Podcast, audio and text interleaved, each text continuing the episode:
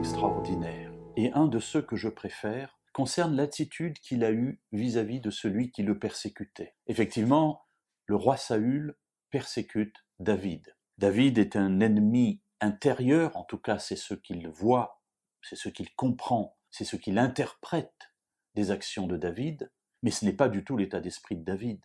David est respectueux de Saül, qui est, selon ses propres paroles, loin de l'Éternel, et il ne lui veut aucun mal. En revanche, Saül voit dans la personne de David celui qu'il faut abattre car c'est un danger pour la royauté et particulièrement pour la royauté à venir de Jonathan, son fils. Dans sa folie, Saül essaie constamment de tuer David. Il le poursuit de droite et de gauche, du nord au sud, partout où David se trouve, Saül le poursuit pour le tuer. Et à deux reprises, David a l'occasion de tuer Saül.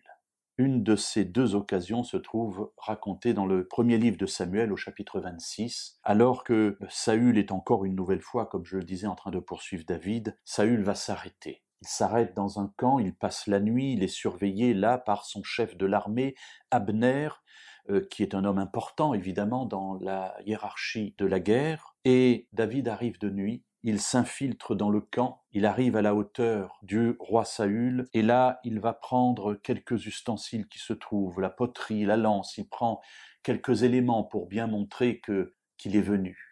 Il s'éloigne, il réveille le camp et dit à Saül, regarde, aujourd'hui Dieu t'avait remis entre mes mains. J'aurais pu te tuer. La preuve, c'est que je suis venu très près de toi, puisque j'ai pu prendre ta lance, j'ai pu prendre la cruche qui te servait euh, à boire, mais je ne l'ai pas fait. Tu sais pourquoi? Parce que tu es loin de l'Éternel et parce que j'use de bienveillance vis-à-vis de toi. Ce que j'aime dans cette histoire, c'est que David nous montre ainsi une ligne de conduite. Parfois, j'ai le pouvoir de faire quelque chose vis-à-vis d'un de mes ennemis, mais ce n'est pas parce que j'en ai le pouvoir que j'en ai le droit moral ou que cela me m'oblige à le faire. David pouvait le faire, mais il a préféré user de bienveillance vis-à-vis de celui qui le considérait comme son ennemi. C'est chose à méditer dans nos relations interpersonnelles.